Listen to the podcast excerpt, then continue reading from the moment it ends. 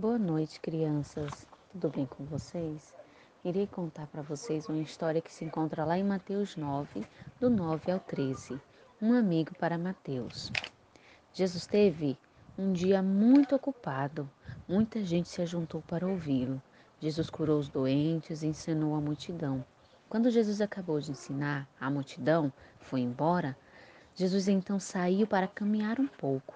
No caminho, ele viu Mateus. Ele estava no escritório trabalhando. Ele cobrava imposto das pessoas da cidade. Muitas pessoas não gostavam de Mateus e elas diziam: ele é mau, ele trabalha para os romanos, os nossos inimigos. Além disso, ele tira todo o dinheiro da gente. Ele, ele é um cobrador de imposto, ele não é amigo de ninguém.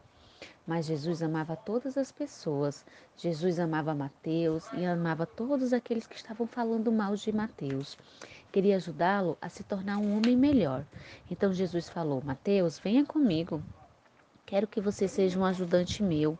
Mateus olhou para Jesus, viu seu rosto bondoso, sorriu com amor e seguiu Jesus. Mateus deixou sua mesa, seu dinheiro, seu trabalho e foi com Jesus. Mateus fez um almoço especial para oferecer a Jesus. Ele queria festejar porque ele estava muito feliz, porque Jesus queria ser seu amigo, porque as pessoas não se aproximavam dele. E Jesus também agora tinha um amigo para caminhar com ele e para aprender e ajudá-lo na caminhada. Crianças, a palavra do Senhor deixa bem claro que Jesus ama todos nós e quer que nós possamos ser amigos dele.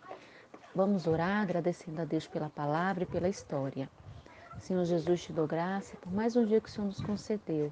Abençoe as nossas famílias, abençoe também, Senhor, aquelas pessoas que falam mal da gente, que nós possamos querer ser amigo deles também. Assim como Jesus é nosso amigo, nós possamos ser amigos de todos.